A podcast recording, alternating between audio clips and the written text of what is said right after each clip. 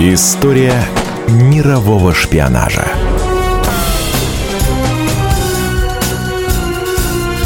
На радио «Комсомольская правда».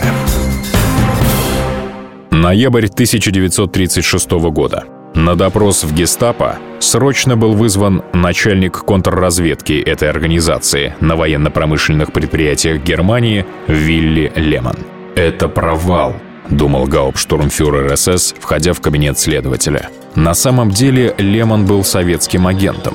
Но в тот раз беда обошла его стороной. А задержан был полный тезка Вилли Лемона, которого оклеветала ревнивая любовница. Через год Наш человек и еще три сотрудника гестапо за отличную работу получили портрет Адольфа Гитлера с автографом фюрера в серебряной рамке. В гестапо пока не догадывались, что Лемон снабжает Советский Союз ценнейшей информацией о подводных лодках, о строительстве завода по производству боевых отравляющих веществ, о новых типах артиллерийских орудий, бронетехники, минометов, бронебойных пуль и специальных гранат. Он передал ключ к шифрам гестапо. Агент сообщил точную дату и время нападения Германии на СССР. На советскую резидентуру Вилли Лемон вышел сам, разочаровавшись в порядках, которые установились в Германии к концу 30-х годов.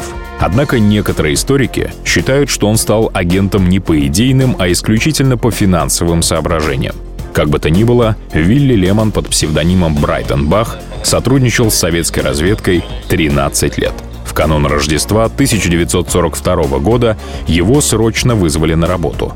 Больше о его судьбе ничего не известно.